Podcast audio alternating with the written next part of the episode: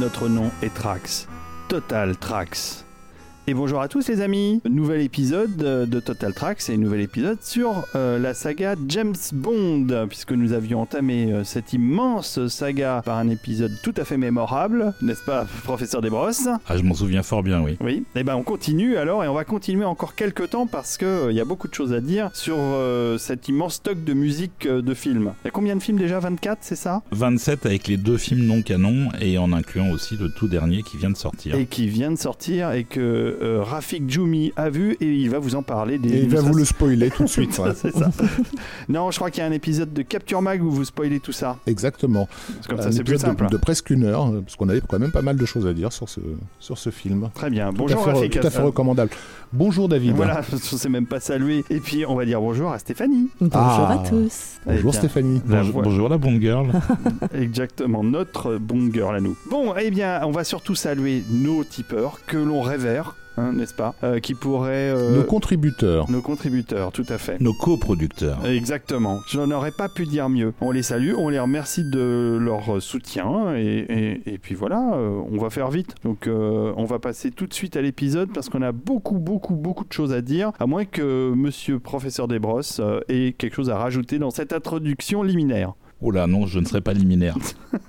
On a décidé, euh, de- je pense que les gens s'en sont rendus compte s'ils ont écouté le premier épisode, de, de, de- de travailler de façon chronologique sur la, sur la saga. On s'en tient à la date de sortie euh, des films, puisque là, les films qu'on va euh, aborder aujourd'hui euh, sont sortis pratiquement euh, à quelques semaines d'intervalle, euh, les, les deux premiers. Euh, et donc, le, le- le- le premier film euh, qu'on aborde aujourd'hui, Eh bien, il est tout à fait particulier euh, dans cette saga James Bond puisqu'il s'agit de who de la première version de Casino Royale. Deuxième, pour être plus exact, puisque donc rappelons-le, dans le premier épisode, on parlait du téléfilm Ah qui s'était oui, fait déjà, euh, basé sur, euh, sur cette Alors, nouvelle. la première version cinéma. Exactement. Euh, donc Casino Royale, qui est en fait, euh, on en avait, on l'avait déjà dit, mais il y avait une question de, une problématique de, de, de droit. Ian Fleming avait donc vendu les droits pour cette adaptation euh, là, qui sont restés entre les mains de, de du producteur. Enfin, non, non ils, ont, ils ont changé de main plusieurs fois, je crois, jusqu'à arriver au producteur euh, Charles K. Feldman, qui lui a décidé de produire un film, mais qui n'était pas du tout euh, dans le, le canon de ce que faisaient euh, Broccoli et Salzman euh, en parallèle. Ah bah non, en on- fait, euh, Parce Char- que c'est euh, le seul dont les droits étaient disponibles. En fait, Charles K. Feldman avait acquis les droits en 1960 auprès de, de, de Ian Fleming et il a tenté d'en faire une adaptation officielle avec Broccoli et, et Salzman, mais ils se sont pas du tout entendus. Je pense sur des questions peut-être vaguement financières. Euh, Sans doute. Voilà, et, et, et, et comme évidemment ils pouvaient pas non plus euh, euh, arriver avec un, euh, une- un copier-coller de, de ce qui était en train de, de cartonner à, à- à l'époque, on sort de, du succès d'opération d'opération Tonnerre, en fait il va prendre le pli de, la, de la parodie, mais tout en adaptant quand même ce qui est au départ l'origine story euh, de, de, de- de James Bond. Ouais. Donc ça, ça en fait un film un, un peu particulier et très vite euh, qui va se révéler assez bordélique. hein. Ah, ça, Puisque- c'est- le, moins qu'on puisse dire. Euh, bon, déjà, les acteurs, une bonne partie des acteurs, quand ils ont été castés pour le film, ne savaient pas qu'il s'agissait d'une parodie. Ils étaient persuadés que euh, c'était un vrai Bond. Et d'ailleurs, ça. Même Woody posera- Allen. Je pense pas parce que c'est En lui tout qui cas, Peter Sellers, c'est lui- sûr.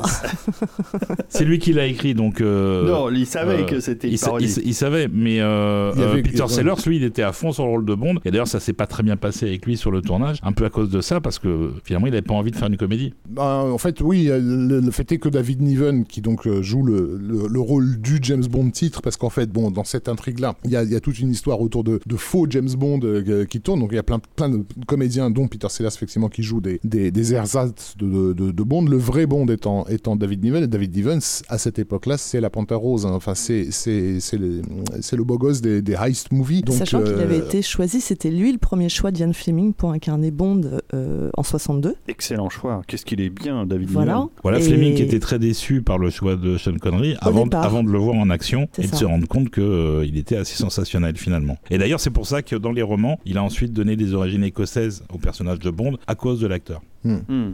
Mais donc, évidemment, dans le, bah, dans le casting, le simple fait d'aller chercher, par exemple, quelqu'un comme Ursula Andress euh, montre qu'on est plus que- qu'en train de faire du pied euh, à, la, à la saga, entre guillemets, officielle qui se développe, euh, qui se, se développe à côté. Et d'ailleurs, ça va évidemment pas plaire à, à, à Sazman et, et, et- et Broccoli. Qui sont pas des gens faciles, j'ai l'impression. Il y a un nombre incalculable de réécritures qui sont, qui, qui sont faites dans Ah oui. l'urgence. Oui, oui, complètement. Et Ça se euh, sent. Ça se sent, Voilà. ça, se, ça se voit un petit peu. Des réalisateurs qu'on épuise les uns après les autres. hein. Euh, donc, Exactement. Voilà. Ce qui sont en fait un peu, euh, pour certains, des, des aventuriers de la péloche. Enfin, je pense à quelqu'un comme John Huston, par exemple, dont on peut être surpris qu'il soit sur, sur, une- sur une production comme ça. Huston, il avait un peu tendance parfois à accepter euh, des jobs pour aller voyager euh, dans un endroit, pour être accueilli dans certains hôtels et, et pour, sur les frais de la production, se faire, euh, je sais pas, aller, se buter un éléphant quelque part ou euh, chasser le tigre, etc. Bon, une excuse, c'était plus un aventurier qu'un qu'un cinéaste à certaines occasions. Euh, mais on a, on a également euh, Val Guest, qui avait une, une carrière tout à fait honorable à côté de, et très solide. Ken Hughes, dont on avait parlé dans l'épisode précédent parce qu'il avait été envisagé un temps pour, euh, pour faire un Bond officiel. Euh, Robert Parrish aussi. Enfin voilà, tout, tout ça, c'est. Voilà, c'est- Joe- McGrath. c'est- c'est Plus, les- plus deux, trois autres qui sont carrément pas crédités, mais qui clairement. ont aussi participé au film. qui sont en fait basiquement les, les cinéastes mercenaires hein, de, de, de, de, de, de ce- de cette époque-là. Et avec un casting quand même assez, euh, Incroyable. assez hallucinant, Ah bah euh, oui. voilà, de, de, de personnalités qui amènent, en fait, qui amènent chacune un personnage déjà préexistant. On se retrouve en fait dans ce qui est grosso modo un film à sketch. L'époque aussi le, le- veut ça, hein, que ça se fait pas mal, dans, que ce soit dans la comédie anglaise ou même la comédie italienne qui commence à l'époque aussi à, à bien, à bien marcher. Euh, cette idée de, de, de- de- d'avoir des, finalement des mini-scénettes, quoi. Voilà, je pense au personnage d'Orson Welles qui joue pas vraiment le chiffre, il joue Orson Welles, quoi. C'est-à-dire, voilà, c'était euh, quelqu'un qui était connu comme étant un- une grande gueule, un, un type que- qui se faisait remarquer dans les soirées, euh, un prestidigitateur. Et là, en gros, c'est l'excuse, quoi. Il te fait des tours de magie. euh, Il euh, est, il absolument écran. magique. Les scènes avec Orson Welles sont hilarantes. On le voit pas beaucoup, mais euh, mais il y a, il y a- il y a même Jean-Paul Belmondo qui apparaît dans le Oui, film. c'est vrai. Pour en dire. légionnaire. Oui, tout à fait. Alors c'était avant ou après euh, Paris brûle-t-il, je sais plus, parce que je crois que c'est le film qui l'a fait C'est connaître. ap- c'est après, je ouais, crois.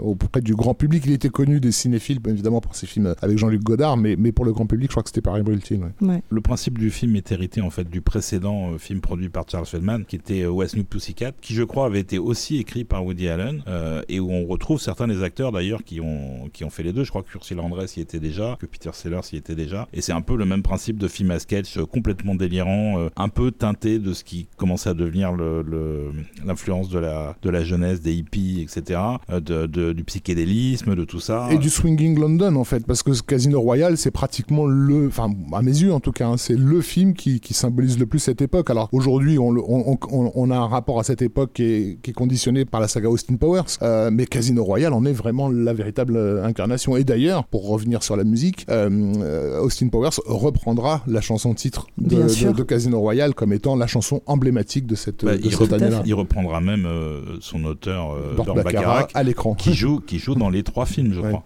Oui, et puis le- la, la campagne d'affichage a joué vraiment en la faveur du film parce qu'il y avait quelque chose de très, euh, très représentatif de l'époque du fameux Swinging London dont tu Mm. parlais. Mais c'est vrai que c'est un film euh, qui a été une catastrophe hein, sur le plan euh, euh, financier. Ça a quand même coûté très très très cher. Ouais. Ça a marché six- ceci dit. hein. Plus de 6 millions Ouais. quand même à l'époque, ce qui Ouais. était gigantesque. euh, connaissant le prix de production des vrais Bonds, Mm, mm.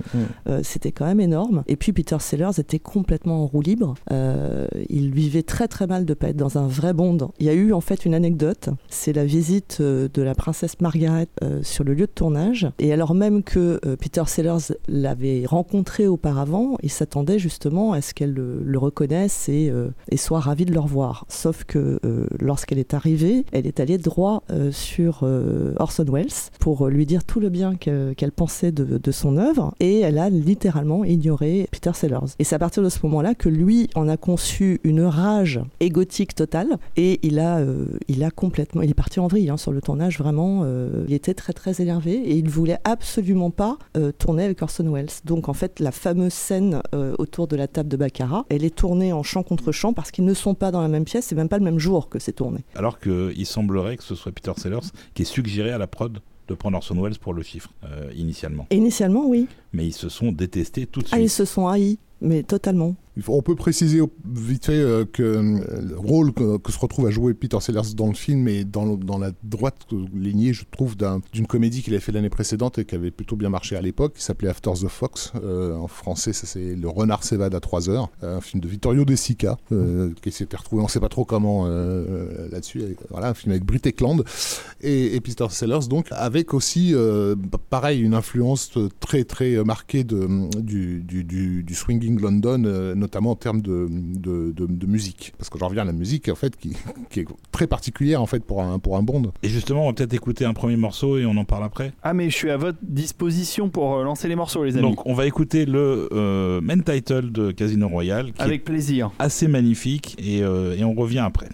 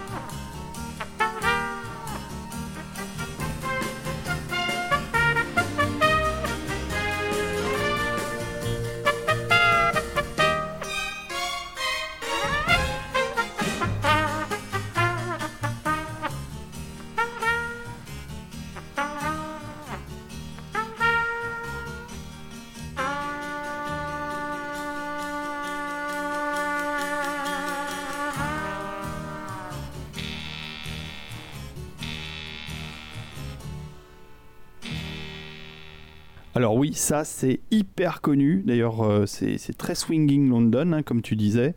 Euh, et, ça rappelle Steel Powers clairement, hein, puisque ça a été, euh, une, inspira une inspiration pour Mike Myers pour, créer tout ce personnage de Steel Powers.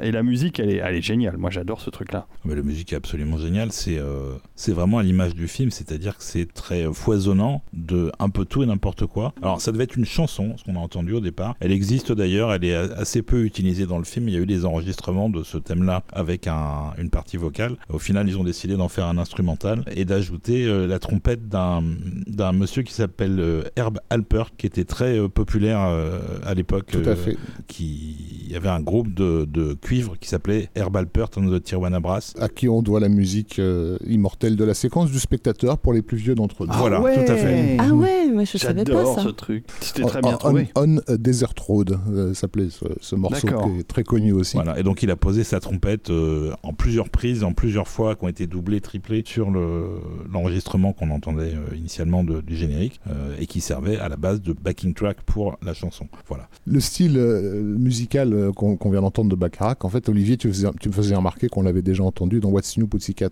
Tout à fait, et d'ailleurs il était peut-être plus connu comme compositeur pour des chansons que compositeur de bande originale, même s'il en a fait quelques-unes malgré tout. Et il s'est fait connaître et je crois oscarisé pour la chanson de Buzz Cassidy et le Kid euh, quelques années plus tard, qui est euh, quelque chose d'effectivement extrêmement célèbre mondialement. Raindrops Keep Falling on My Head. Mais The Look of Love, la chanson donc, de Casino Royale, avait été nominée, je crois, non Oui, pour l'Oscar. Oui, je crois même que c'était la première nomination d'une musique de Bond aux Oscars, alors que c'était pas un film officiel. Donc ça, ça, a un petit peu énervé John Barry. Ça peut, ça peut, on peut le comprendre. Mais là, je parlais de, d'After the Fox juste avant, donc déjà avec Peter Sellers, sorti l'année précédente, avec une musique de Piero Piccioni qui était déjà aussi dans, dans, dans cet esprit là, de ce qu'on vient d'entendre. Et un générique de Maurice Binder, qui est le monsieur qui va faire les bons euh, les génériques de bons d'avenir en fait. Et qui faisait déjà avant d'ailleurs. Qui faisait Le, Gun Barrel, ouais, notamment. Mais il, a fait, que le Gun Barrel au début. ouais, c'est ça. Il n'avait pas fait Goldfinger, c'était pas lui. J'ai plus le nom du gars, mais à, partir de On deux fois, c'est Binder qui est, qui est, rattaché. En fait, on, on, est on, est à Londres dans les années 60. Tous ces gens se, se, se, croisent, se connaissent. Ils vont tous dans les mêmes studios. Hein. Voilà. Euh, et, ils ont envie apparemment de se fréquenter les uns les autres. Enfin voilà, il y a une anecdote, une anecdote célèbre sur Casino Royale qui est que, que Peter O'Toole en fait s'est pointé juste parce qu'il avait envie de, faire la fiesta en gros avec tout ce, tout ce, tout ce beau monde et qu'il a pris pour cacher une caisse de champagne euh, pour une petite apparition euh, rapide et, éthylique. Un caméo. Mais pour vous résumer le film, on peut vous résumer ça en une scène. Il faut le voir de toute façon, même si c'est n'importe quoi et que c'est pas très cohérent sur la, sur la durée. C'est une scène de bagarre dans un casino où on a donc, euh, comme on disait, Orson Welles, Peter Sellers, plein de Bond Girls, Ursula Andress, etc. Jean-Paul Belmondo, mais aussi des Indiens qui attaquent euh, en sautant en parachute, euh, des cow-boys. Euh, c'est juste n'importe quoi. C'est du Tex Avery. c'est du, bah, du, Tex Avery, et puis c'est un truc un peu écrit sous l'emprise de stupéfiants, peut-être aussi l'époque de ça. Hein. Non, et puis le public de l'époque aussi a fait des succès à des films comme It's a Mad Mad World, c'est fou volant dans leur drôle de machine. Enfin, là, qui était aussi comme pareil des grosses pâtisseries avec plein de comédiens qui venaient faire les cons dans des scènes sans queue ni tête. Donc on est quand même un peu dans cet esprit. Stéphanie faisait remarquer que le budget était gigantesque. Ah, pour un film euh, de cet ordre-là, oui. Mais c'est quand même, donc il a coûté 6, mais il a rapporté 14. C'est quand même un gros, un énorme succès pour, pour, un film aussi bordélique. Oui, c'est la question que je me posais, c'est est-ce que ça a marché oui, ça a marché. J'aurais espéré un peu plus, je pense, mais, mais, mais franchement, vu le produit, tu te dis... Ça fait euh, cher la récréation. D'ailleurs, je me souviens que dans les années, fin des années 80, euh, le film était invisible et il est d'abord sorti en VHS. En France, ils avaient amputé 20 minutes du film, toute la partie, la première partie en Écosse, où essentiellement toutes les blagues portent sur les, les accents euh, à couper au couteau de, de, tous les acteurs menés par euh, la très belle Deborah Kerr. L'épisode complet a été enlevé de la distribution en France et le film a été repris quelques années après dans des cinémas, euh, dans les cinémas action et ça a fait un carton. Il y avait une queue de malade. Le film avait, avait une réputation et il a été redécouvert à cette occasion-là. Je l'ai découvert à cette occasion. Bah, moi aussi, voilà. On se réécoute un deuxième morceau? On se réécoute un deuxième morceau. Petite anecdote, parce que c'est dans le ton de la musique, Henri Mancini souhaitait faire le film et il a fait pression sur Charles Feldman pour avoir le, job euh, et l'autre a tenu à garder Baccarat. Il a tenu et, bon. Et il a bien fait, donc on va, on va swinger un petit peu plus. J'ai toujours pas retrouvé le morceau de Mancini dont je parlais dans l'épisode précédent, qui, avec sa ligne de basse qui préfigurait James Bond. Je suis triste. Alors, cela dit, je me permets juste une remarque. Si Mancini avait récupéré la musique, ça aurait été pas mal aussi. ça aurait été pas mal, garçon avait du talent quand mais ça aurait été globalement dans le même ton. Oui, dans le ton d'un Bond. Non, non, dans le ton du Swinging London. Hmm qui faisait très bien, hein, mais. Euh, mais bon, c'est Buck Bacharach, et donc on va écouter euh, Little French Boy. Donc c'est le, morceau qui est rattaché à Jean-Paul Belmondo. Donc. Absolument pas. Ok. Absolument pas. Euh, c'est une séquence de poursuite entre une Bentley conduite par James Bond, parce qu'il faut quand même le dire, James Bond dans le film est très très chaste, très conservateur. C'est la vieille Angleterre. On ne sait pas depuis combien de temps il, il est il est là d'ailleurs en activité, puisque au début du film on vient le chercher, il est à la retraite et on le sort de sa retraite pour reprendre un peu en main les, services secrets. C'est là où il décide d'ailleurs que tous les agents vont s'appeler James Bond pour perturber l'ennemi. Voilà, et donc Bond conduit une Bentley, il est poursuivi par une, euh, une sorte de Bond girl euh, qui veut le tuer, qui conduit une, Jaguar. Il y a aussi un camion de laitier qui les poursuit, qui est autopiloté, euh, qui envoie des roquettes. Enfin, c'est absolument n'importe quoi. Et la musique reflète un peu ça. C'est parti.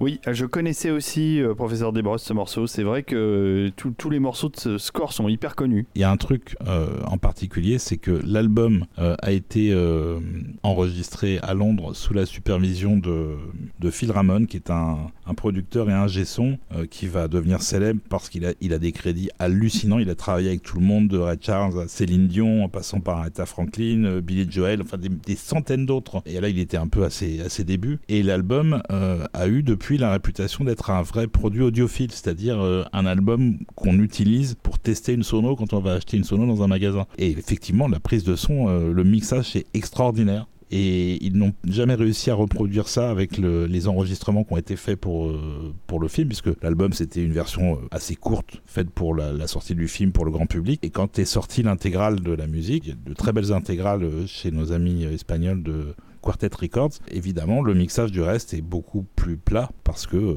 on n'a on a plus les éléments pour faire ça. Mais ce qui constitue l'album, je crois qu'il fait 11 pistes, quelque chose comme ça. C'est euh, en termes de qualité de, de prise de son, c'est extraordinaire. Très bien. Bon, est-ce qu'on passe au, au- au James Bond suivant ou on écoute encore un morceau de Casino Royale? Parce qu'il y en a un troisième dans ma playlist. Pour remettre en contexte, c'est une scène assez rigolote où Money Penny, puisqu'elle est aussi dans le film, teste de nouveaux agents qui viennent d'être recrutés en allant les, essayer de les séduire. euh, pour voir lesquels résistent. Parce que le grand principe de- de- du bond de David Niven, c'est justement de, de- résister au d'avoir, sexe. d'avoir des agents qui résistent au sexe et qui sont chastes Hmm. pour ne pas pouvoir être manipulés. Mais bien sûr.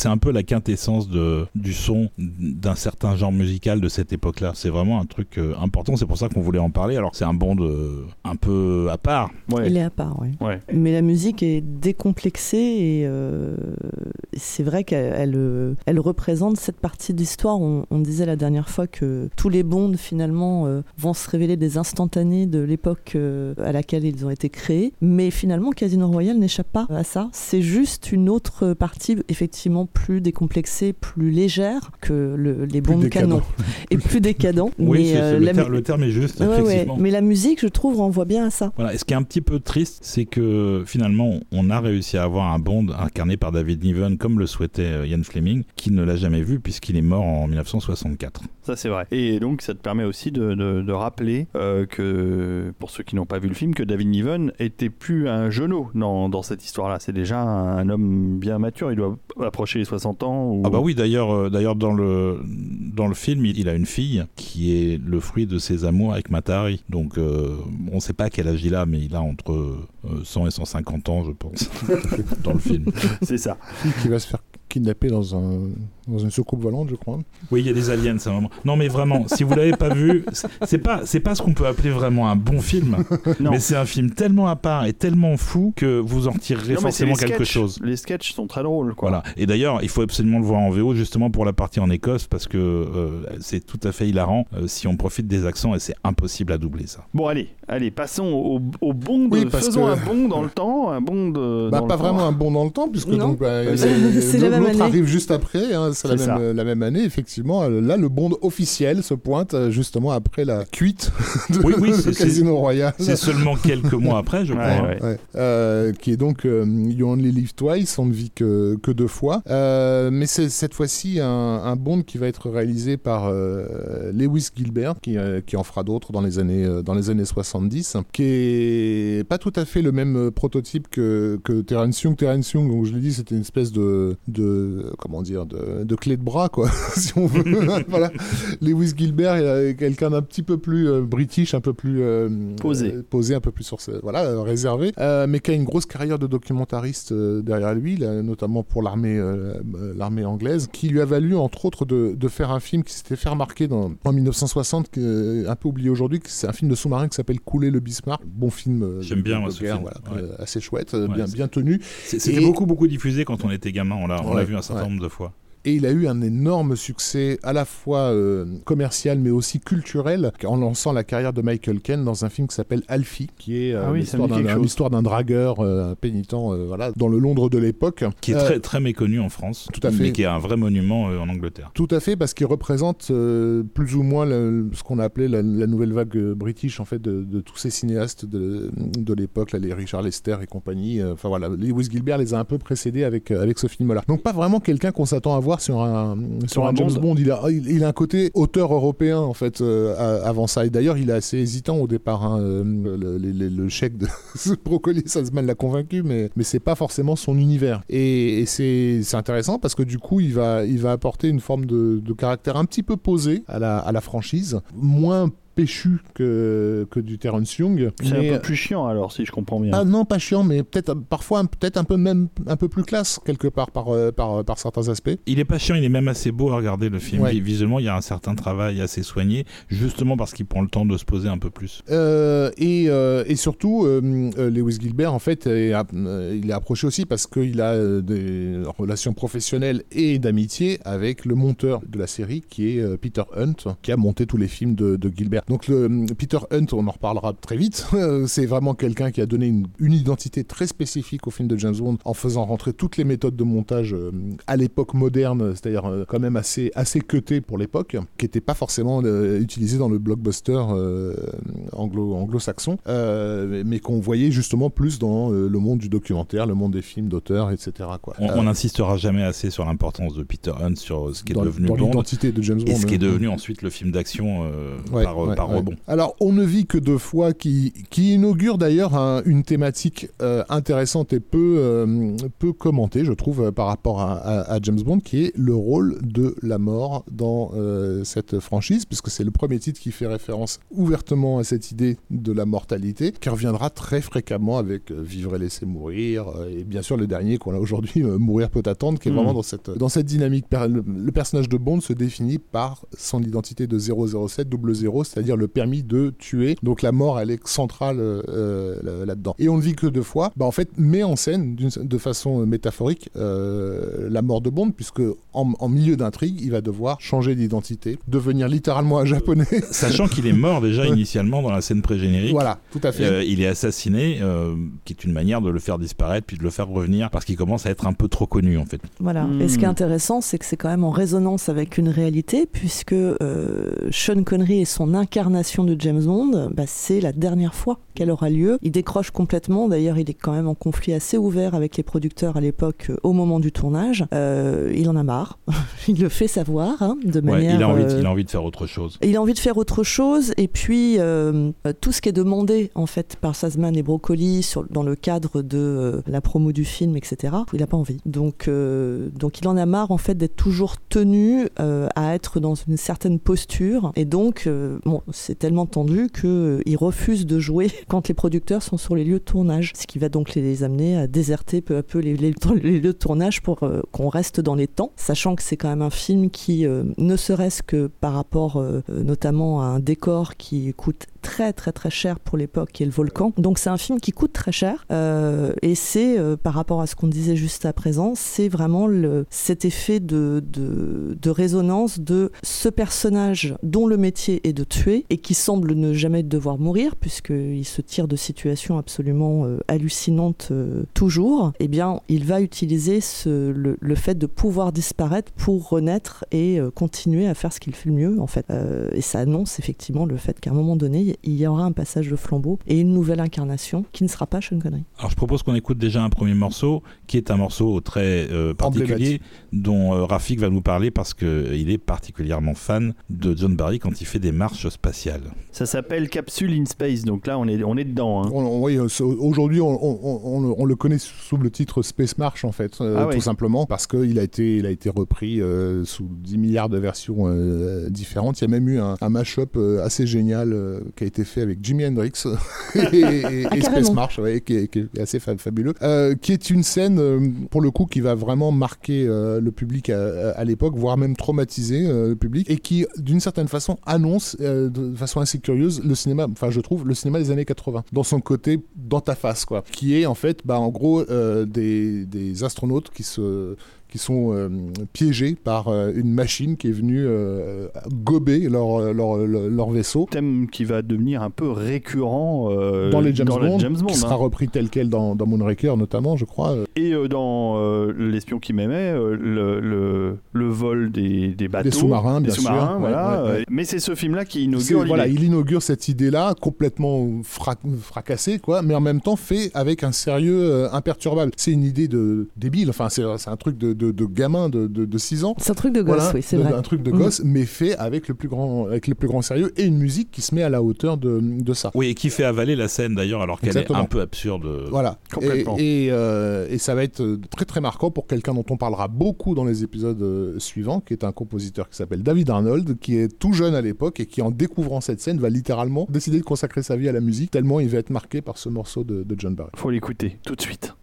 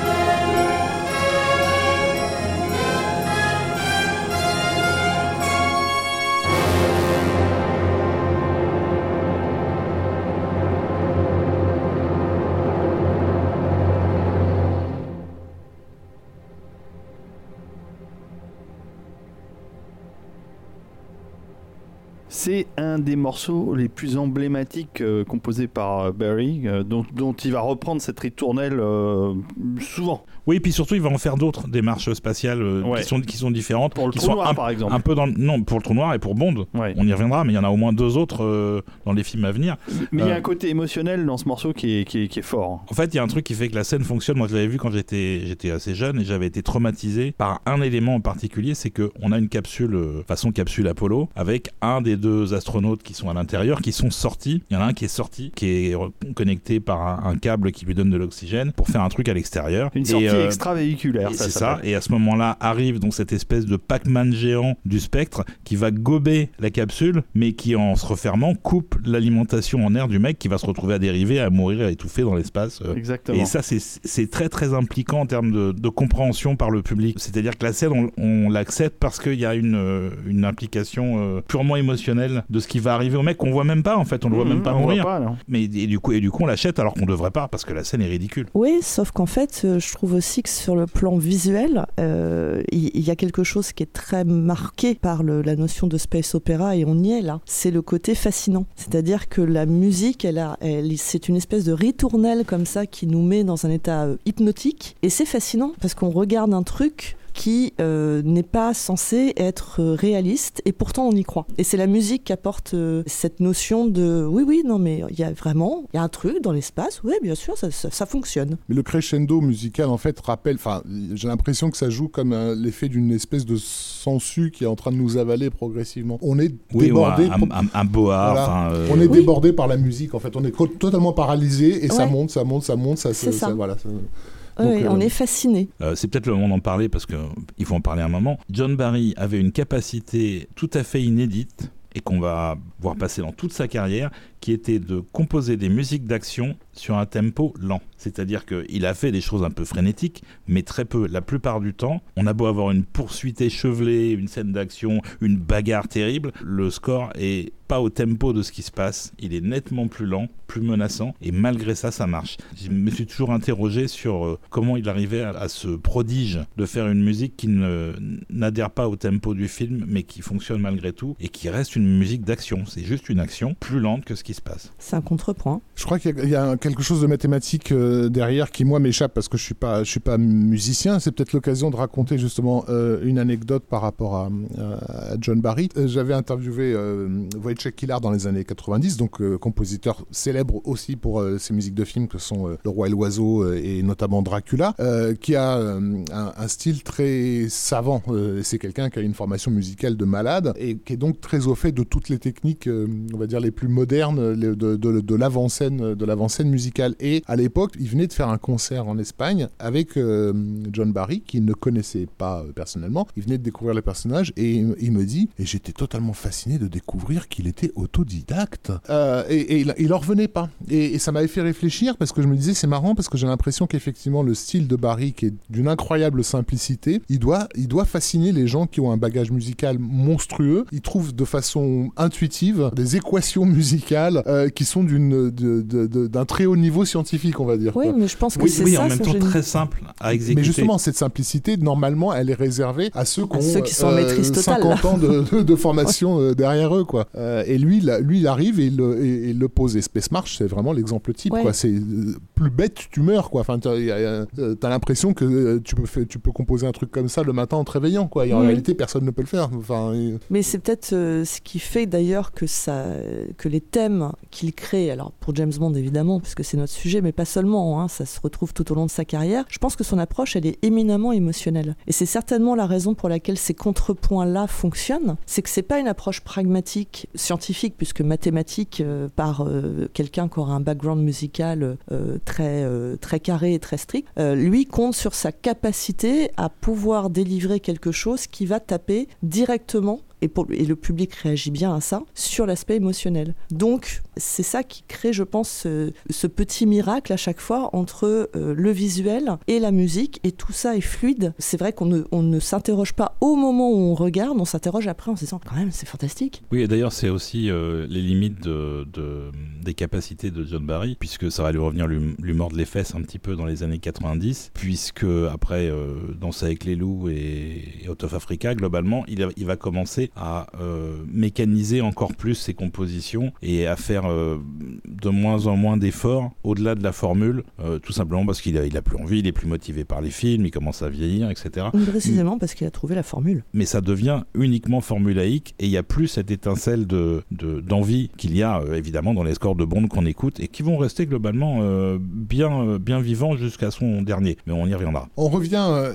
à You Only Live Twice, donc, euh, Oui. euh, dont on n'a pas vraiment raconté le Mais non. récit, mais en, bah, en gros, de, voilà, euh, après ce, ce- ce kidnapping euh, spatial, euh, je crois que le, euh, le, le reste de navette tombe euh, dans l'océan Pacifique. Du coup, on envoie James Bond au Japon pour pouvoir enquêter sur, euh, sur, ce- sur cette affaire. Et comme il est très connu, comme, celui de, comme le James Bond de Casino Royale, il s'agit de le faire disparaître pour le faire euh, renaître et donc de, de, de le transformer, accrochez-vous bien, en japonais. Ouais. En, ja- en Ouais. japonais, parce que l'idée était aussi de séduire globalement le public japonais. Exactement. Euh, on est dans une, une opération de conquête mondiale qui va être euh, déclinée de film en film euh, tout au long des années 70 pour séduire de plus en plus de monde. Et donc là, le film est tourné en bonne partie au Japon avec euh, des acteurs japonais. Donc euh, il s'agit de, de- de- de transformer Bond en, en- en vrai japonais pour Mhm. le- le- lui faire épouser donc une, une, une japonaise et euh, ça va nous donner un des plus beaux épisodes d'appropriation culturelle que le cinéma occidental C'est nous magique. nous ait offert puisqu'on a la totale. C'est-à-dire en gros le, ja- le, le japonais se résume à deux trois comportements euh, bien spécifiques. euh, des, yeux, à- des yeux bridés. Des, des yeux bri- des yeux bridés et un balai dans le cul. À, à peu près ça. Mais c'est hilarant. Moi, je trouve ça super, euh, super fun. Et en même temps, il y a le- le- l'autre regard, puisqu'il y a euh, le regard de- des Japonais sur les Occidentaux, et notamment sur le fait qu'ils ont du poil sur le torse. Et ça, Merci. c'est fascinant. C'est mais c'est Parce clair. que Sean Connery est quand même bien, bien fourni, euh, bien fourni là-dessus. En réalité, euh, euh, comme a dit Olivier, c'est effectivement une, conquête du marché japonais, mais c'est plus poser l'assise de James Bond parce que c'est déjà un carton en fait. C'est-à-dire qu'ils se sont aperçus que le personnage de Bond avait vraiment un, répondant délirant euh, au Japon et que ça serait une bonne idée d'aller faire du pied euh, par, par là-bas. Euh, mais mais ce, ce, succès, en fait, va d'une certaine façon leur échapper, puisque je crois que c'est l'actrice Miyama qui avait menacé de se suicider si elle n'avait pas le rôle, parce que ça aurait été un- un déshonneur absolu d'être Ouais. considéré pour un James Bond et, Et de, de ne pas et prise. de ne pas être prise. Quoi. Mhm. Et les mecs ont vraiment flippé, parce qu'elle, aurait- enfin, ils croyaient vraiment qu'elle était en mesure de, de passer à la- à l'acte si elle n'était pas prise dans, dans, dans, dans le film. Oui, globalement, ils ont fait ça assez sérieusement, puisqu'il y a un personnage qui est le chef des services secrets japonais, qui s'appelle Tanaka, j'ai Mhm. plus le nom de l'acteur. Euh, il a un rôle important qui est vraiment écrit, vraiment développé, euh, et Mhm. c'est quand même un petit peu inhabituel à l'époque. On Ouais. n'est plus, on n'est plus déjà à, à Dr No, euh, où on a un, Oui. un, un- un anglais grimé en, en asiate. Ouais. Déjà, il y a un peu de progrès. Et donc, ouais, James Bond doit se marier. Et, et James Bond doit se marier euh, de, de manière factice avec une agente euh, japonaise pour, euh, pour enquêter sur cette disparition de capsule et euh, se faire passer pour un pêcheur. C'est assez magique, comme disait Rafik. Barry, lui aussi, s'est dit qu'il allait devoir faire passer sa musique pour un petit peu japonaise, si ce n'est que euh, c'est peut-être pas la peine d'aller étudier euh, la musique traditionnelle japonaise, ça sert à rien. On va tout faire par l'orchestration. Effectivement, c'est une musique qui a une apparence asiatique, mais qui est faite entièrement avec des connaissances musicales euh, très européennes. Sauf que ça sonne bien et qu'il va quand même chercher des instruments locaux. Il va chercher euh, en particulier un truc qui s'appelle le koto, qui est une harpe euh, qu'on entend beaucoup effectivement euh, Au Japon, et qu'on entend aussi beaucoup dans les films qui se passent au Japon, même si les compositeurs sont de l'autre bout du monde. Encore une fois, hein, l'approche musicale est complètement euh, euh, en accord avec euh, l'approche même scénaristique. Ça a l'apparence du Japon, mais c'est complètement euh, occidental. Et c'est exactement ça. Le, le- le personnage qu'il incarne et qui est censé être un pêcheur japonais euh, n'en a que euh, une apparence euh, lointaine. Lointaine. Oui, lointaine, on va pas se mentir, mais voilà, c'est ça reste James Bond et c'est- on n'est pas dupe. Et là, c'est exactement ce qui se passe euh, en termes musical. Oui, mais c'est c'est fait euh, presque comme s'il y croyait à ce, à ce mariage. C'est-à-dire que euh, on a une musique vraiment romantique. Donc on va écouter ce morceau de la scène de mariage. The Wedding, c'est parti.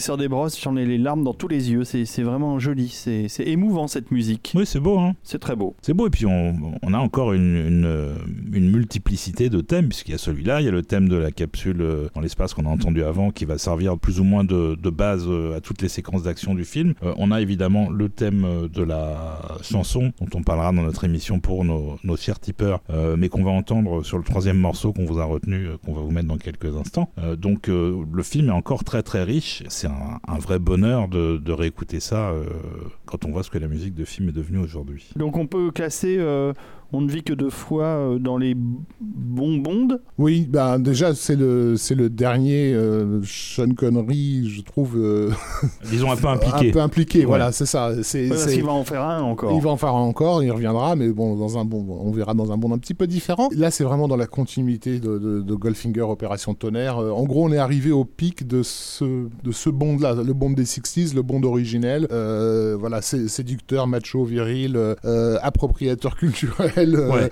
et défenseur de gnomes méchants euh, et, et chauves dans des bases, euh, dans des bases délirantes après avoir buté une, une, cent- une centaine de, de leurs gardes, quoi. Voilà, c'est ça. Le, le- film n'est pas, est pas extraordinaire, mais mais il y a un côté, c'est une somme de clichés qui en font un objet sympa. Ouais. Même avec le recul, euh, ça se regarde, euh, c'est pas super rythmé. euh, Il y a quand même un peu d'action, euh, surtout sur la fin, mais euh, mais c'est ouais, pas honteux, comme certains autres dont on parlera plus tard. Et c'est peut-être, à mon humble avis, la plus belle affiche de James Bond jamais, jamais faite, notamment, enfin il y, a- y y plusieurs modèles, mais il y en a une avec un Bond qui est en train de marcher euh, sur, Un peu- un peu à l'envers, À, l'envers, voilà, euh, au- au-dessus de cette base euh, où tout explose dans tous les, dans tous les sens, qui est un poster euh, sur lequel je pourrais passer des heures. euh, Voilà, on, en, on en parlait dans l'émission précédente, c'est les posters de Frank McCarthy. Et euh, entre ça et Opération Tonnerre, les, les, les visuels sont absolument Ouais, extraordinaires. ça, te, quoi. ça te vend vraiment le truc. Et on n'a pas beaucoup parlé jusque-là de Maurice Binder, euh, donc euh, voilà, qui effectivement là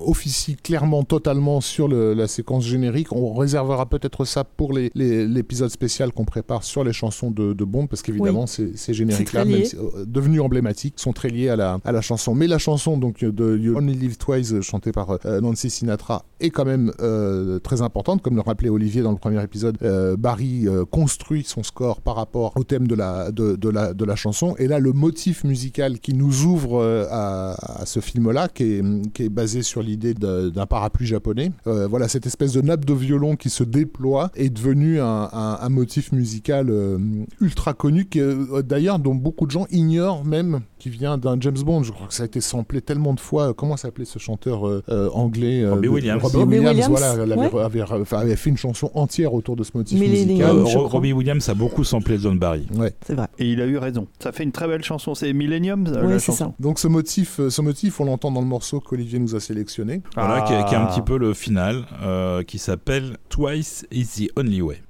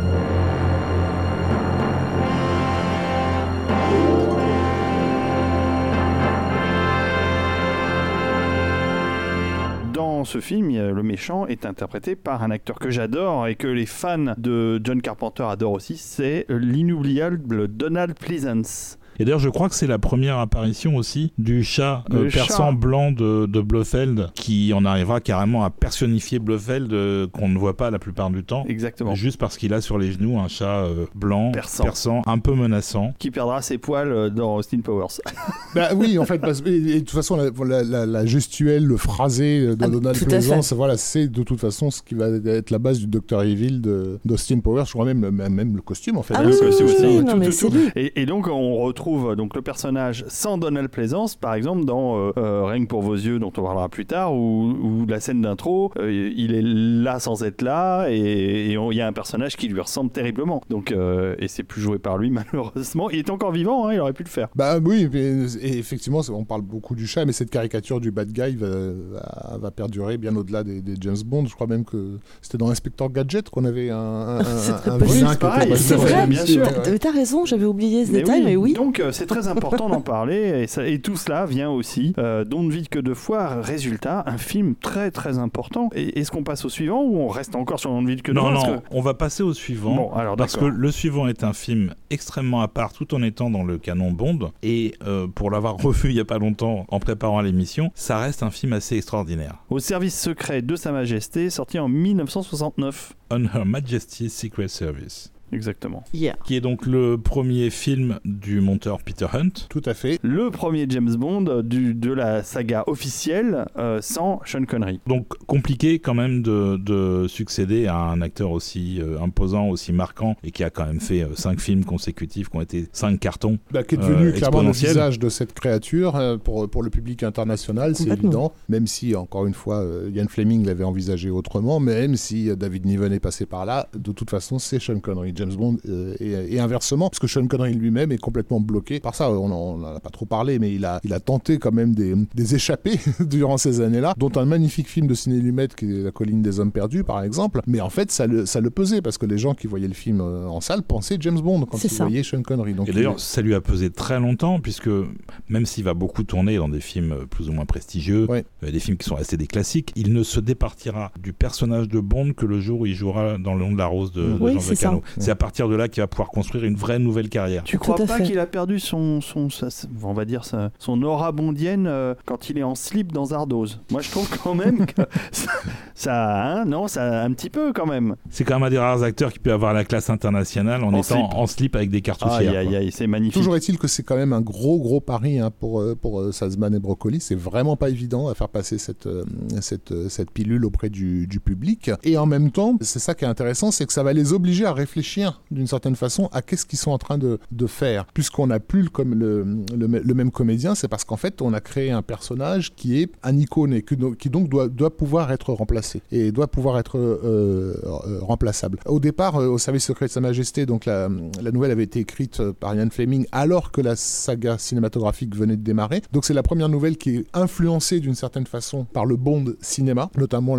l'utilisation des gadgets et ce genre de, de choses. Et c'est aussi un film qui, comme on l'a dit dans l'épisode précédent aurait dû être euh, adapté plus tôt, avec Sean Connery. Tout à fait. Le tournage avait été repoussé parce qu'il n'y avait pas suffisamment de neige prévue euh, euh, en Suisse cette année-là, et que, évidemment, la neige joue un rôle absolument crucial dans, dans, dans, ce récit. donc, en fait, Bond sauve la, la, vie d'une jeune suicidaire, qui est une comtesse, Tracy Di Vincenzo, donc jouée par la magnifique, euh, idéal Diana Rigg, ah, formidable, euh, de la grande époque, et se retrouve euh, embrigadé par un, certain Draco dans une affaire compliquée où Draco voudrait que Bond épouse sa fille. C'est ça. Comme elle a l'air de bien l'aimer, il voudrait qu'il l'épouse pour lui donner une stabilité qu'elle a pas parce que c'est la fille d'un patron mafieux en gros, et, et du coup elle a toujours été un peu en conflit avec papa. Exactement. En attendant, euh, Bond, lui, il est euh, toujours obsédé par l'idée de retrouver, euh, de retrouver Blofeld, sauf que ça lui a été retiré, cette mission-là. Du coup, il est furax et il veut démissionner du MI6. Il y a beaucoup d'éléments dans ce film-là qui nous font comprendre que le personnage, il est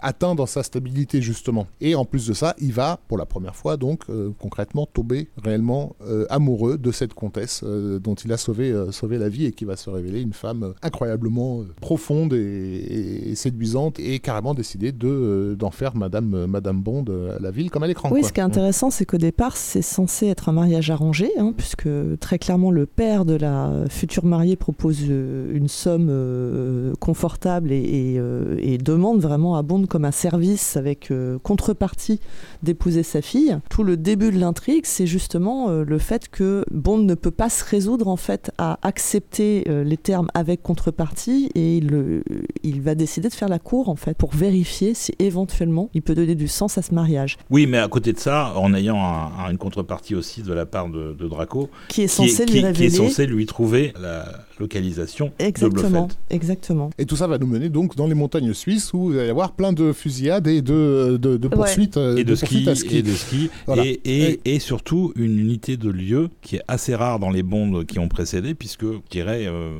80 ou 90% du film se passe globalement au même endroit, dans les montagnes en Suisse. On écoute un premier morceau pour se mettre en bouche et on revient sur, sur ce récit compliqué mais très intéressant sur- dans la signification de, de ce, qu'est James Bond. Donc on va écouter le générique, qui est le thème principal et qui est une exception dans le sens où ce générique n'est pas une chanson. La chanson interviendra plus tard, on en reparlera dans notre épisode chanson. Euh, très très belle chanson interprétée par euh, euh, Louis Armstrong, Euh, mais elle n'est pas euh, jugée comme étant euh, appropriée au générique. Et donc on a à la place un morceau d'action qui sera aussi le, le cœur de la, de la séquence de poursuite à ski, qui est un des morceaux les plus extraordinaires jamais écrits par John Barry.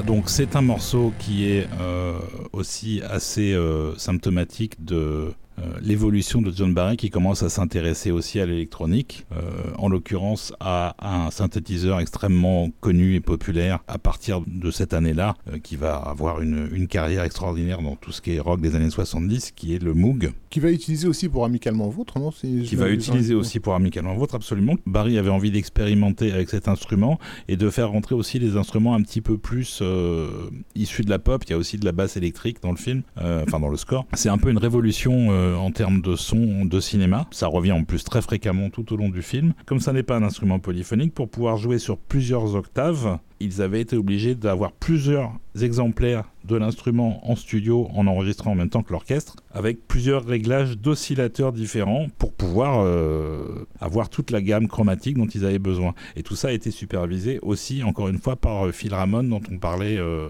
tout à l'heure pour euh, Casino Royale. Sacré filou. Et donc, euh, comme on l'a dit, c'est un, un, nouveau visage pour, pour, pour Bond. Bond et Blofeld se rencontrent et Blofeld ne le reconnaît pas, alors qu'ils se sont déjà rencontrés en face à face. il y avait eu l'idée de faire que James Bond ait, une, une, opération de chirurgie esthétique et que ça explique son nouveau, son nouveau visage. Oui, ça a été abandonné au final parce que ça alourdissait inutilement l'aspect scénaristique qui, pour le coup, est, enfin, c'est un scénar assez ramassé. Hein, les les, enjeux sont posés très très tôt. Alors que Blofeld, lui, a changé de visage. Ouais. Et, que personne ne pose de questions. si, le public en l'occurrence. Alors le euh, public, il, il, pose même pas la question parce qu'il y a une note d'intention qui est donnée dans la scène euh, pré-générique justement et qui sort sous la forme d'une punchline avec la, chute du quatrième mur. C'est la première fois dans un Bond et euh, la Zenby s'adresse directement à la caméra pour dire mais ça, ça c'est jamais arrivé à l'autre mec. Donc ça, c'est never happens to the other fellow, c'est ça le, le, la punchline. Et là, il y a générique. Donc la note d'intention, c'est on n'est pas dupe. Euh, forcément, vous avez remarqué que euh, c'est pas Sean Connery. Je ne suis pas Sean Connery. Deal with it. Donc ça, ça a été quand même un truc assez médiatisé parce qu'il y a eu sans doute un casting assez impressionnant de, de, de, de bondes potentiels. Il y en a eu plus de 400, dont un. Et dont un euh, qui est surprenant parce que euh, il, va revenir euh, à plein de moments. On en reparlera au fur et à mesure. Mais le, la première intention, c'est de faire appel à un tout jeune acteur à l'époque qui s'appelle Timothy Dalton. Tout à fait, qui vient de cartonner dans un film qui s'appelait Le Lion en hiver. Tout à fait, et qui a 22 ans à l'époque. donc très flatté qu'on vienne le trouver, sauf que lui dit mais non, je suis trop jeune je peux pas incarner James Bond, je suis beaucoup trop jeune. Quand j'aurai besoin de ma retraite. Donc c'est plutôt hyper mature de sa part. Euh, néanmoins, je pense qu'il y avait de la part de, euh, des deux producteurs une volonté d'aller vers un peu plus de jeunesse. Sean Connery était très jeune, on l'a dit, hein, quand, euh, quand il a démarré avec Dr No. Néanmoins, comme il était extrêmement viril et très imposant, je pense qu'il y avait la volonté de dire, bah, pour élargir un peu la fanbase, on va aller vers un acteur plus jeune. Et ils sont quand même allés vers un acteur plus jeune, parce que c'est le plus jeune d'ailleurs à l'époque pour un Bond, c'est George Lazenby qui a donc 29 ans, la plus jeune incarnation de James Bond. Ils avaient quand même ratissé large avant de, ah bah s'arrêter sur Lazenby. Euh, On peut euh, se dire qu'ils ont certainement envisagé tous les acteurs à peu près physiquement et euh, en termes en termes d'âge aptes à, jouer le rôle. ils ont pensé à Paul Newman, ils ont pensé à plein de gens. Oliver Reed, hein, mais qui était déjà trop identifié déjà à, cette époque-là, de Dick Van Dyke de Mary Poppins. Enfin, genre, ouais, non, mais ça, a été vraiment vraiment un, casting euh, presque absurde en fait quand on, quand on voit ce que Bond est devenu après. Je pense que c'était d'autant plus compliqué que euh, ils avaient besoin de quelqu'un qui ne soit pas associé à quelque chose d'autre que Bond, ce qui était le cas en fait de Sean Connery quand il avait été euh,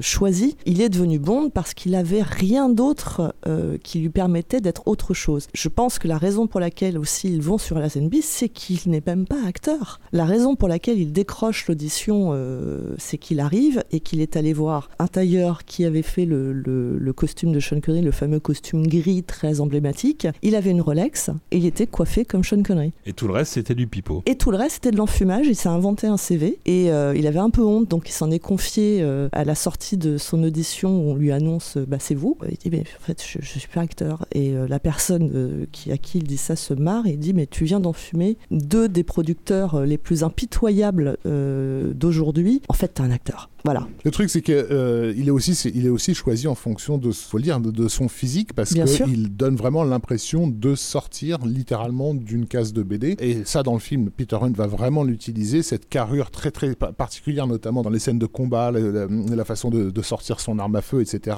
Moi, je sais, moi j'ai grandi avec les BD de, Gottlieb, hein, qui s'amusait à, faire du, de, l'espion américain, et basiquement, il dessinait George Lazenby. Quoi. Complètement. Euh, il est carré, il est. Euh, d'ailleurs, c'est le seul qui. Il est très grand, c'est le seul qui mette un genou à terre dans le gun barrel euh, avant de tirer. Tous les autres le font de, debout. Lui, il met un genou à terre. Oui, c'est l'incarnation du héros euh, dans toute sa splendeur. il en a tous les traits. Ouais, ouais, vraiment. Pas, pas forcément un, véritable acteur, pas forcément non plus très doué pour les relations humaines, à ce que j'ai compris, parce qu'avec Diana Rick, ça va pas très très très bien se passer. C'est compliqué avec tout le monde. Euh, c'est surtout qu'il va casser tous les gens qui sont avec lui sur le tournage. il est très jeune, il est très chien fou, il aime prendre des risques et il en fait prendre aux autres aussi. Donc euh, il colle un petit peu les nerfs à Brocoli notamment, qui n'en peut plus et qui a vraiment envie de lui, coller une muselière mais façon chien. Il va hein, abîmer euh, plusieurs cascadeurs dont un à qui il va péter le nez. Oui. Pas exprès, mais, en tournant, il va lui-même se casser le bras ah et être obligé de, de, tourner avec un manteau. On voit une scène où on lui enlève le manteau quand il arrive dans la base de Blofeld. C'est parce qu'en fait son bras est pas utilisable, il est, il est, dans un plâtre. C'est un peu une sorte de Jean-Paul Belmondo, mais qui fait moins bien les cascades et qui donc s'abîme et abîme tout le monde. Et donc, euh, Diana Rick, qui est un peu à l'image de ces, de ces multiples personnages, trouvera très, euh, très chouette, euh, avant chaque scène de baiser avec Georges Lazenby, de, dans sa caravane, de croquer un, de l'ail pour le rendre absolument malade. Ouais, et l'anecdote est assez intéressante parce que il semblerait que ce soit un quiproquo au départ. La, toute la presse a du mal avec le changement d'acteur de, de Bond. Et Lazenby, du coup, est pas très très bien accueilli d'emblée. Pendant toute la période de promotion, il y a vraiment comme une sorte de, de, de, vente d'État, alors qu'ils ne le connaissent même pas, de la part d'une certaine presse. Et euh, au moment où ils sont en promo, il y a euh, Diana Rick qui est, euh, ils sont dans le même hôtel, qui est dans l'hôtel à côté, et lui dans un autre hôtel en train de se faire interviewer au même moment. Et sous la forme visiblement d'une private joke, elle interpelle euh, Lazenby qui est dans l'autre pièce en disant Chérie, je vais manger de l'ail, j'espère que toi aussi. Ce que la presse va renvoyer en disant Diana Rigg déteste tellement son partenaire qu'elle mange de l'ail avant toutes les scènes de baisers partagés avec lui. Et je pense que c'est un vrai, peut-être un vrai quiproquo qui se détestait pas nécessairement. Euh, alors ça devrait peut-être pas, mais en l'occurrence, il y avait plus le côté on se, on se renvoie la balle parce que l'acte de promotion d'un film, déjà à l'époque, ça devait être une sacrée année, et que euh, la, la presse a déjà presque condamné la Lazenby alors même que le film n'est pas encore sur les écrans. Euh, ce qui est un peu injuste en termes de traitement et je pense que lui va en, va en concevoir vraiment euh, quelque chose de l'ordre de l'injustice et ça va pas du tout avec son caractère, encore une fois très chien fou. Il se sent injustement condamné avant même d'avoir fait ses preuves, ce qui est un peu vrai et ça va l'amener à devenir pas très adroit dans sa communication et notamment à décréter par voie de presse bah, le fait qu'il continuera pas à incarner Bond, ce qui revient bien évidemment aux oreilles de Sazman et Broccoli qui le prennent pas très bien.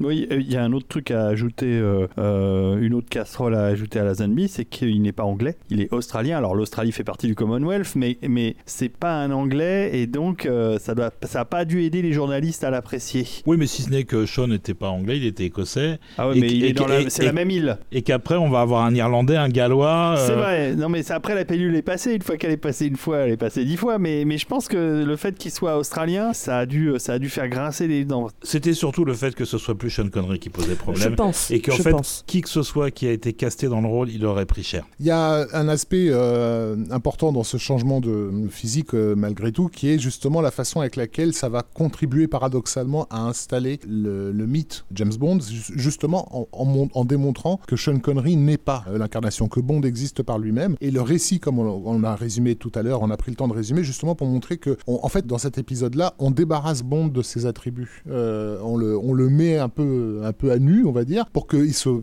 reconstruise d'une certaine façon et on va l'amener à un point euh, crucial. Alors là, je spoil, désolé pour les gens qui n'auraient pas vu le, film, mais Bond va effectivement tomber amoureux, va effectivement se marier, va effectivement se rêver à un homme normal avec une femme avant que dans la toute dernière séquence du film, on la lui retire. Donc euh, euh, l'héroïne va se faire assassiner juste après leur, leur mariage et le film va se terminer sur cette note-là, dramatique. Sachant qu'avant, il avait envisagé, lui, carrément de quitter les services secrets en disant qu'il ne pouvait pas être un bon mari et un bon espion. Exactement. Euh, et d'une certaine façon, rappeler que euh, il ne, ne, sera jamais euh, quelqu'un comme un, un, homme normal.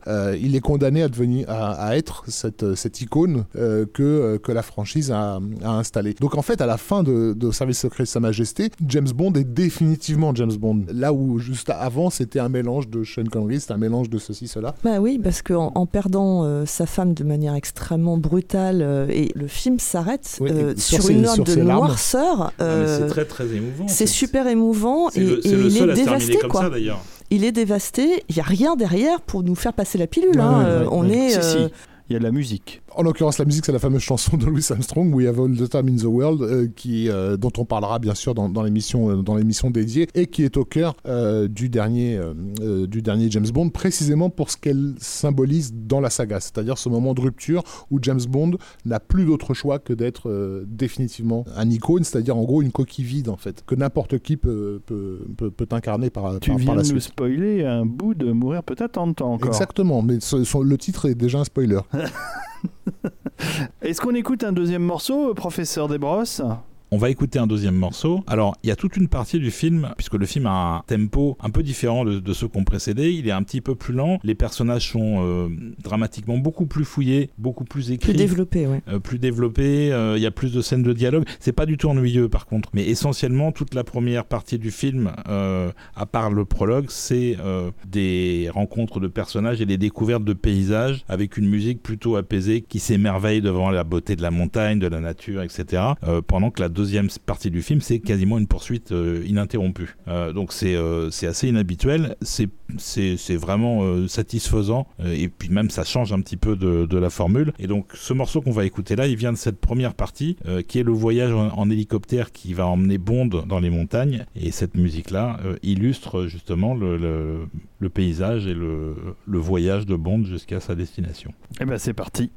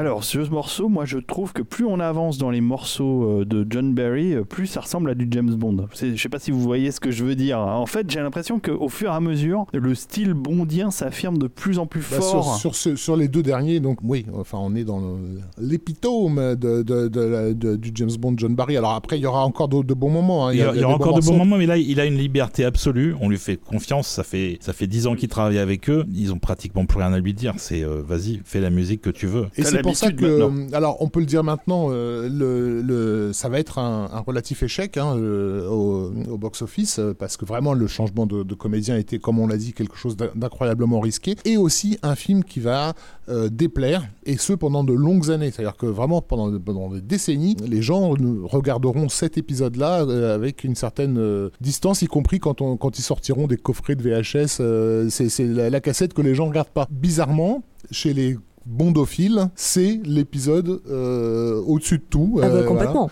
euh, à tous les niveaux, et certainement parce qu'il y a cette vulnérabilité chez Bond qu'on reverra plus, jusqu'à beaucoup plus récemment la- la- le Casino Royal avec Daniel Craig, où là ils vont faire un lien directement avec cette part-là de Bond qui n'est pas réapparue dans l'intervalle. Et je pense que c'est ça que les gens n'ont pas supporté. C'est le fait que d'abord on termine sur une note totalement désespérée cet épisode et que c'est tellement injuste et c'est tellement brutal que c'est pas normal qu'on nous laisse là-dessus alors que Bond, la formule Bond, c'est une formule euh, jouissive. C'est une formule où on prend beaucoup de plaisir. C'est une formule dans laquelle le héros est un héros. Euh, on- il ne peut pas mourir. Et le spectateur est récompensé d'une certaine Et façon. exactement. Et là, euh, il n'y a pas de récompense. Au-delà de ça, euh, on, a, on a vraiment euh, dépoussiéré le personnage euh, de tout ce qui était scory. Donc on a enlevé globalement les gadgets. Euh, Il y en a, il y en a, mais il y en a, il y en a assez peu. C'est surtout au début. On a pris plus le temps d'installer les choses. Et puis il y a aussi une euh, une violence parce que Peter Hunt le monteur était quelqu'un Ah, déjà oui, oui. d'extrêmement punchy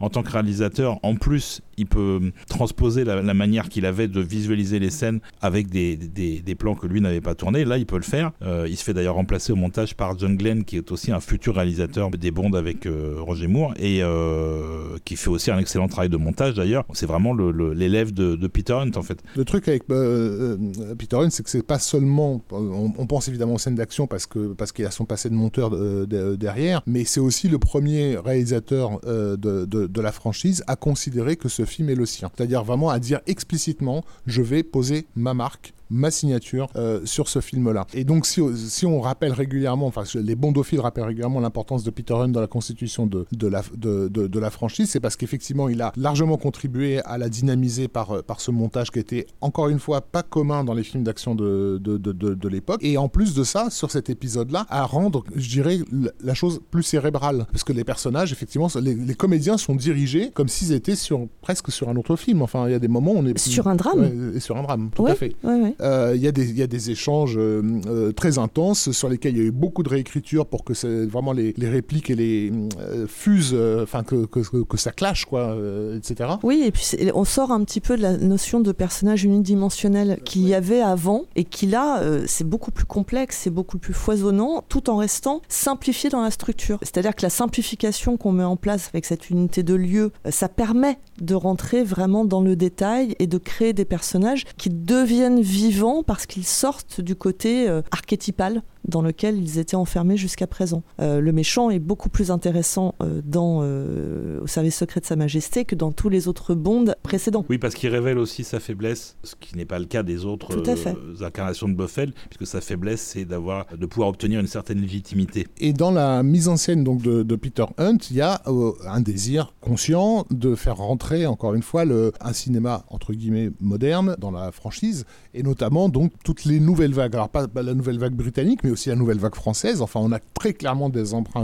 à Jean-Luc Godard dans un James Bond. Euh, voilà, au niveau des jump cuts, etc. On a des références, euh, alors conscientes, inconscientes, je sais pas, mais euh, au cinéma japonais de l'époque de Seijun Suzuki. Enfin, il y a, y y un truc qui, qui fait que ce, ce Bond-là pourrait presque se retrouver dans un, un festival cinéma d'auteur de la fin des années 60. en C'est plus ouais. érudit, je suis assez d'accord. La mise en scène et le montage donne quelque chose beaucoup plus érudit, beaucoup plus Moi, je l'avoue, c'est c'est ce qui m'a gêné à la première vision du film, par exemple, parce que justement, j'étais habitué avec James Bond à une formule, euh, à une formule tout public, euh, dans laquelle je m'étais bien installé. Donc, on, ne vit que deux fois était euh, parfait pour, pour, pour, ça. Et passer à, au service secret de Sa Majesté, tout d'un coup, je me suis dit, mais qu'est-ce qui s'est passé Qu'est-ce que François Truffaut vient foutre là-dedans? Enfin, vraiment, j'étais un peu déstabilisé.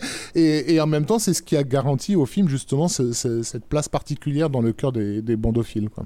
C'est ça, c'est vraiment un film culte pour le coup. Et il y a euh, du coup des, voilà, comme il essaie un peu tout ce qu'il peut euh, tenter, euh, il y a des moments qui même pour un mec comme moi qui déteste la nouvelle vague et ses techniques de filmage, il y, y, a des plans juste ahurissants et je pense notamment à cette fameuse poursuite à ski qui va devenir emblématique hein, de, de, de, de, James Bond qu'on tentera de refaire par la suite plusieurs fois. C'est une poursuite qui se fait plus ou moins au crépuscule ou enfin la nuit tombante etc. Mais dans une neige immaculée avec un mélange de plans incompréhensibles, enfin de montage incompréhensible, et de plans complètement stupéfiants avec des prises de vue extrêmement risquées parce qu'ils vont mettre euh, la caméra sur, euh, sur ski également pour pouvoir suivre les mecs euh, à ras du sol, etc. Donc on a des, des, des moments incroyablement dynamiques qu'on n'avait jamais vu dans le cinéma d'action de, de l'époque. Tout à fait, une scène qui est très longue en plus. donc, Et portée par une musique. et portée par une musique qui est une reprise. On va pas vous la remettre là, même si on a envie. c'est une, une, reprise thématiquement de, du, du thème qu'on a entendu tout à l'heure. Euh, on va vous mettre un autre morceau plutôt qui est une, une autre poursuite puisque le film de toute façon enchaîne les poursuites à partir du moment où Bond quitte la base et, euh, et c'est une poursuite entre Blofeld et James Bond euh, qui se fait en bobsleigh. La scène en termes de mise en scène et de montage est juste hallucinante et d'ailleurs elle est tellement forte que toute la première partie de la séquence est laissée sans musique. La musique n'interviendra que dans la deuxième section et on va écouter ce, ce, ce, troisième morceau. Qui est le climax en fait. Hein. Qui est, euh, qui est le, qui est, qui est voilà, le face-à-face final entre les deux, les deux adversaires du film. On écoute ce troisième morceau qui s'appelle Bobsled Chase, dans lequel on a aussi l'utilisation du Moog pour faire des, des, bruitages un peu étranges parfois euh, qui accompagnent la, la séquence.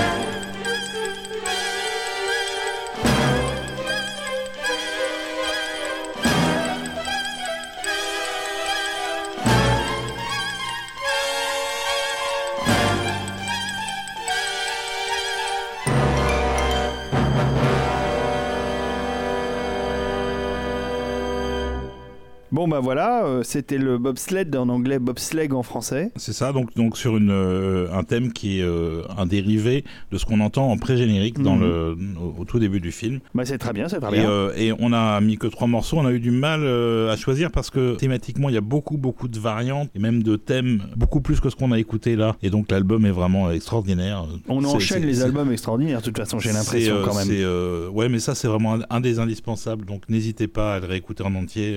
Mais est d'accord, super. Et ben on va on va passer euh, au dernier film euh, de cet euh, épisode, qui est le James Bond qui va faire franchir les années 70 au personnage et, et redonner à Sean Connery son dernier euh, rôle officiel. C'était pas prévu comme ça, puisqu'au départ, la ZNB avait signé, je crois, pour 5 Cinq films. films, quelque Ouais, chose comme ça. films. Finalement, la ZNB euh, se fait sortir, euh, se- s'auto-sort presque du truc lui-même, euh, pour toutes les raisons qu'on a évoquées avant. Et euh, bah, il faut quand même euh, enchaîner, parce que maintenant, on a, euh, on a une boîte à faire vivre, il nous faut un nouveau Bond, et il nous le faut dans les deux ans, puisque là, on va arriver à l'année l'année 60, euh, 71. Alors la question qui me brûle les lèvres, les amis, euh, et vous allez sûrement pouvoir y répondre, pourquoi ils sont retournés chercher Sean Connery et pourquoi ils n'ont pas directement pris un nouvel acteur? Bah, parce que le film n'a pas été un grand succès déjà avec la ZNB et parce que Sean a accepté de revenir en échange d'un énorme paquet de fric.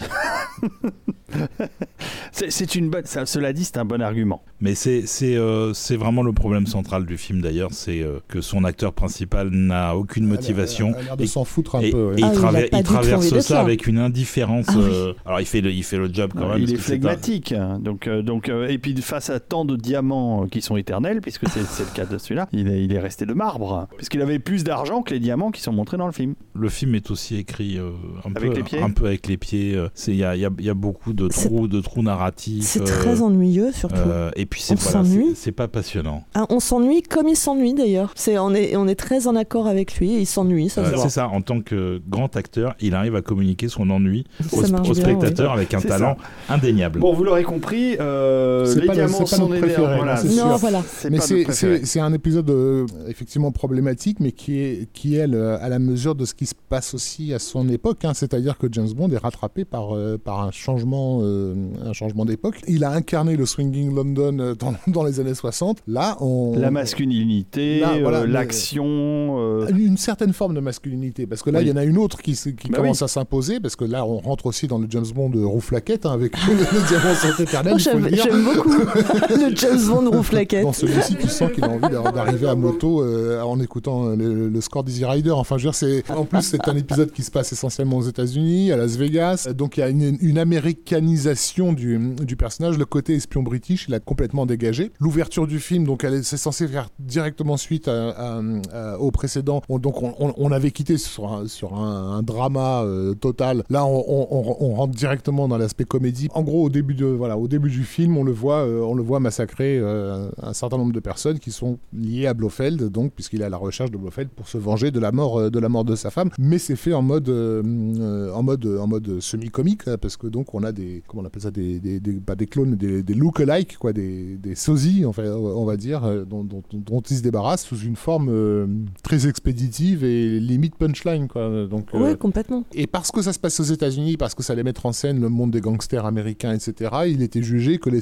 les scénaristes américains, euh, anglais ne seraient pas euh, adaptés, on va dire. Et c'est pour ça qu'ils ont fait appel à Tom Mankiewicz pour, euh, pour, euh, pour écrire le truc, qui est du coup a amené sa patte à lui, quoi, qui est un peu, euh, un peu, euh, Poète-poète. euh, un peu poète poète, la jambe en l'air. voilà, il- on n'est plus du tout dans la dynamique de, de l'épisode précédent, mais on retrouve pas non plus le bond de, de- de- d'Opération Tonnerre ou, ou d'avant. Donc on est vraiment rentré dans une autre Dans un entre-deux, dans- un entre-deux euh, pas très confortable du coup. Alors ni pour Sean Connery, ça c'est indéniable, ni pour les spectateurs parce que c'est pas. Enfin moi je me, je me suis ennuyé. Oui. tous fait chier. Oui, et le, et le côté, le côté américain, alors oui, clairement, euh, en situant ça sur le territoire américain, on a aussi plus de chances que le film fasse un carton là-bas. Et Barry s'est dit aussi qu'il allait euh, essayer d'épouser un peu le ton euh, américain en termes de musique. Le problème, c'est que le film se passe quand même en bonne partie à Las Vegas et que du coup, un tiers de la partition écrite par Barry, c'est de la musique de Casino, c'est de la musique en fait. C'est franchement pas super intéressant. Et lui avait préparé en plus après le film un album qui contenait quand même une bonne partie de la musique dramatique celle qui accompagne les scènes d'action, etc., qui s'est fait dégager au profit de, de Lounge Music de, de, de Casino. Donc c'est aussi un des albums les moins intéressants, euh, même s'il est ressorti euh, plus tard avec euh, cette musique dramatique dont je parlais. On va peut-être en écouter un morceau Oui, déjà. Un truc qui m'intéresse puisque ça se passe sur la Lune. Ça se passe pas du tout sur la Lune, ça se passe dans un studio qui simule la Lune, mais je me souviens même plus les raisons pour lesquelles euh, il se retrouve là et pourquoi il y a ça et pourquoi il part en buggy poursuivi par des mecs. Buggy lunaire. Euh, voilà, c'est c'est euh, ce, ce film n'a ni queue ni tête la moitié du temps. C'est pas grave, la musique est quand même plutôt sympa. Euh, ça s'appelle Moon Buggy Ride. Allez, on écoute ça.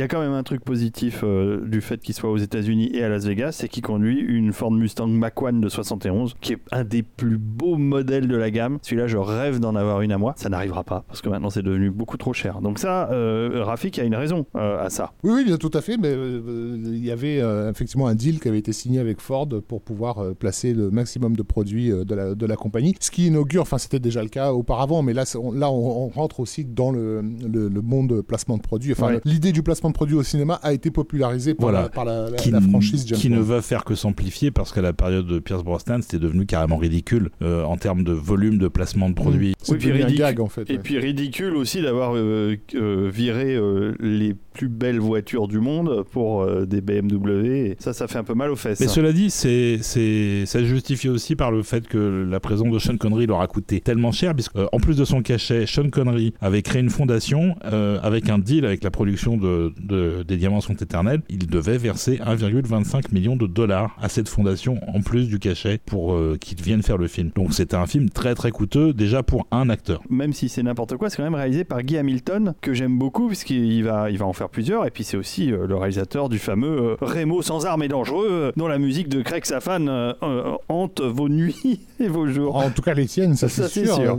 Il y a aussi, euh, donc, dans la tentative de, de rattraper euh, l'époque, quelque chose qui ne va pas forcément jouer en faveur du film, surtout euh, au- à- dans, sur nos regards aujourd'hui, c'est l'inclusion d'un couple d'homosexuels assassins qui, on va dire, euh, bon, euh, alors pour ceux qui n'ont pas vécu cette époque-là, euh, pour, les, pour les plus jeunes, il faut savoir que, notamment au cinéma, euh, l'homosexualité et l'assassinat étaient très souvent euh, mêlés. On avait déjà ça dans le film d'Alfred Hitchcock, euh, La Corde, hein, qui mettait en scène un couple d'homos qui, voilà, qui décide de, se lancer dans, le meurtre. Et là, on a donc ces, deux, euh, ces deux personnages, Mr. Wint et Mr. Kid, qui sont euh, presque le, le, le, comic relief euh, du, du, film, puisque donc Oui. ils tuent les gens d'une façon toujours euh, très délirante, à base Oui, de très- des très scorpions, imagé. des Ouais, très c'est ça. imagés, en prenant un plaisir sadique, malsain, total. Ce sont des pervers. ce sont des purs pervers. Et donc il y a cette idée de, de jouer sur la perversité sexuelle comme étant de la perversité. oui, en termes de message, Voilà. c'est un qui- peu sale. Ce qui contraste violemment avec,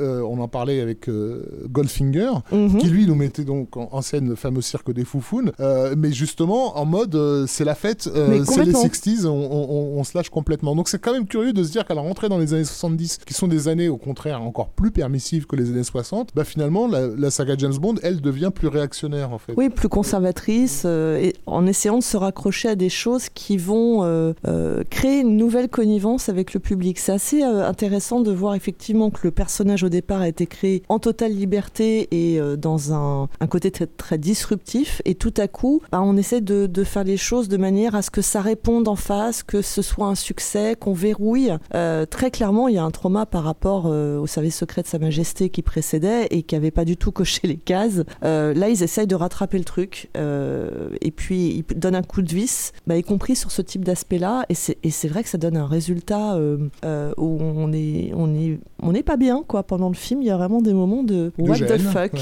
de gêne. On ça. a, on a aussi, je trouve, une des James Bond girls les moins euh, brillantes qui soit la personne de Jill Saint-John. Enfin, elle est, elle est particulièrement fade. Elle a, elle a aussi On va un, arrêter de elle- donner elle a sur- aussi un sur- personnage qui est écrit, qui est très bizarrement. Ouais, euh, ouais. Elle, elle- elle- elle change de bord, on ne sait pas vraiment trop pourquoi. euh, Ah Il oui, n'y a non. pas vraiment de justification. Alors, oui, elle est jolie, mais euh, ça suffit pas. On va, on va écouter un deuxième morceau, Ah bah peut-être ouais, ça va peut-être nous, nous remonter le moral là parce que on, a bien, on, a, on a bien plombé euh, les diamants sont éternels. Le, le deuxième morceau, euh, ça s'appelle Bond Smells the Rat. C'est aussi un- c'est un morceau de tension euh, dans une scène assez ridicule où Bond, après avoir été anesthésié, endormi, se réveille dans une sorte de pipeline où il est poursuivi par un robot nettoyeur qui risque de le, le couper en morceaux. La scène est assez ridicule aussi. Ça, c'est vraiment dans la continuité de, du morceau précédent et de la scène avec le buggy. Et, globalement, ça n'a pas été une expérience joyeuse pour John Barry puisque ça s'est pas du tout bien passé sur ce film-là avec euh, Guy Hamilton, puisqu'Hamilton voulait euh, faire des blagues. Donc par exemple, la scène de buggy, c'était une scène que lui voyait comme une, une scène de comédie. Euh, Barry voyait ça comme une scène vraiment d'action euh, plutôt tendue. Et donc il a, il a dû trouver un, terrain d'entente et faire un truc qui commence un petit peu avec des choses un peu, un peu, un peu drôlatiques avant de tomber dans la musique d'action sérieuse. Et il était vraiment pas satisfait du film, pas satisfait de- du traitement de la BO. Enfin, ça n'a pas été un truc qui lui a fait plaisir. À cause de ça, il va faire un, un petit break ensuite avec l'univers de, de James Bond. Et puis globalement, c'est un film qui euh, nous fait moins regretter Sean Connery euh, parce qu'il était temps qu'il passe à autre chose aussi. Lui, il trouvait plus de plaisir à faire Bond et euh, il fallait qu'il arrête. qui passe au slip et, et aux cartouchières. Exactement. Donc on écoute ce second morceau et puis on, on, fi- on finira après.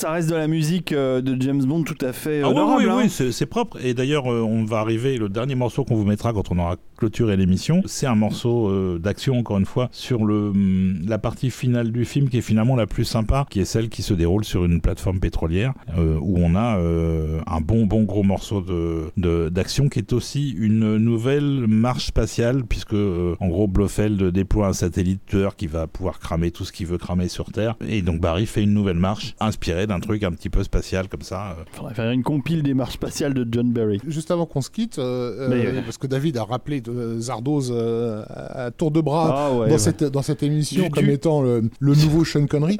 Je tiens à préciser que l'année de la sortie de, des Diamants euh, sont éternels. Euh, Sean Connery est à l'affiche d'un excellent film de Ciné Lumet qui s'appelle Le Gang Anderson, The Anderson Step, dont l'affiche d'ailleurs jouait très clairement sur l'idée de James Bond, euh, parce qu'il avait une pose vraiment qui aurait pu être celle, celle de- du Sean Connery euh, d'avant, et dans lequel il a un jeu pour le, pour le coup beaucoup plus impliqué que dans Les Diamants sont éternels. C'est c'est bien de voir les deux films côte à côte en se disant Oui. ils sont sortis à quelques semaines d'intervalle. On voit bien clairement de quel côté la carrière de Sean Connery tentait de- tentait d'aller. Donc euh, voilà, Le Gang Anderson au Ciné Lumet, musique de Quincy Jones, qui est pas mal du tout d'ailleurs. Voilà, et c'est un film dont on aura l'occasion de parler un jour parce qu'il est quand même assez, Ouais. assez, assez, Assez admirable. Et Ouais. puis dans les années 70, enfin les années qui vont suivre, il va enchaîner euh, les films avec John Huston comme euh, Là, je, là, je, Oui, je- avec- je avec- citais avec celui-ci John parce Milius, que, voilà, avec je- Milius. euh, Je enfin, citais bon. celui-ci parce qu'il sort la même année que, que, Que- que ce que- James mais Bond tout là. à en fait, c'était très bien cité, euh, Rafik, c'est tout à fait adéquat. Et je te remercie. On va, on va peut-être s'arrêter là pour, pour une simple raison, hein. c'est parce qu'on a faim et qu'il est l'heure de- d'aller déjeuner, les amis. Allons manger. Tout à fait, M. Tout à fait. Les tipeurs et nos contributeurs s'en fichent, mais, mais pas moi. Voilà, bah oui. mais nous on s'en fiche pas, on les remercie les tipeurs qui vont, sûr, qui vont, nous- bien sûr. qui vont nous nourrir ce midi. Exactement. On revient après pour un autre épisode. On va en enregistrer un autre aujourd'hui. où on abordera euh, cette fois-ci un nouveau comédien qui va rester un petit peu, qui s'appelle Roger Moore. On va donc euh, se, se- se quitter très amicalement vôtre tous ensemble. Euh, je, vous remercie euh, d'être là pour ces épisodes euh, très passionnants et d'actualité, puisque en effet vient de sortir au cinéma le dernier opus de la saga James Bond et le dernier Daniel Craig, parce qu'il a annoncé qu'il ne reprendrait pas son personnage, et, et on en parlera hein, plus tard. Et donc, au revoir professeur Desbrosses. Au revoir mon petit David. Au revoir Rafik. Au revoir David. Le morceau qu'on- qu'on- sur lequel on se quitte s'appelle euh, 007 Uncounting. Euh, donc euh, voilà, Bah, c'est il tout, à fait, à adapté. propos. Oui. Au revoir Stéphanie. Au revoir. J'espère que tu as passé un bon moment en, en notre Délicieux, compagnie. Mais- délicieux comme d'habitude. Allez, à très bientôt tout le monde. Bisous.